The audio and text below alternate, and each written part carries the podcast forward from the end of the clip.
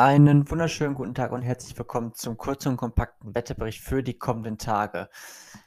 Ich muss leider mit einer relativ alten Leier um die Ecke kommen. Ja, es gibt wieder Schnee. Aber das nur oberhalb von gut 500 bis 800 Meter Höhe, also das heißt in den Nordgipfeln vom Erzgebirge sowie am Alpenrand und in den höheren Lagen des Schwarzwaldes. Ansonsten kommt morgen die Sonne zurück, das gerade für die Region nördlich des Mainz aber alles weitere gucken wir uns jetzt im Detail an.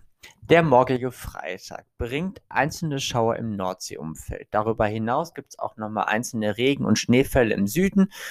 Ähm, das eben halt eben alles südlich des Mains sowie halt eben äh, leichte Schneefälle in den Nordstaulagen des Erzgebirges. Ansonsten gibt es relativ viel Sonne, gerade im Westen und auch in der Mitte kommt die Sonne sehr rege heraus und die Temperaturen na, sind schon richtig, richtig frisch geworden. Also im nördlichen Erzgebirge gibt es so rund minus 2 Grad.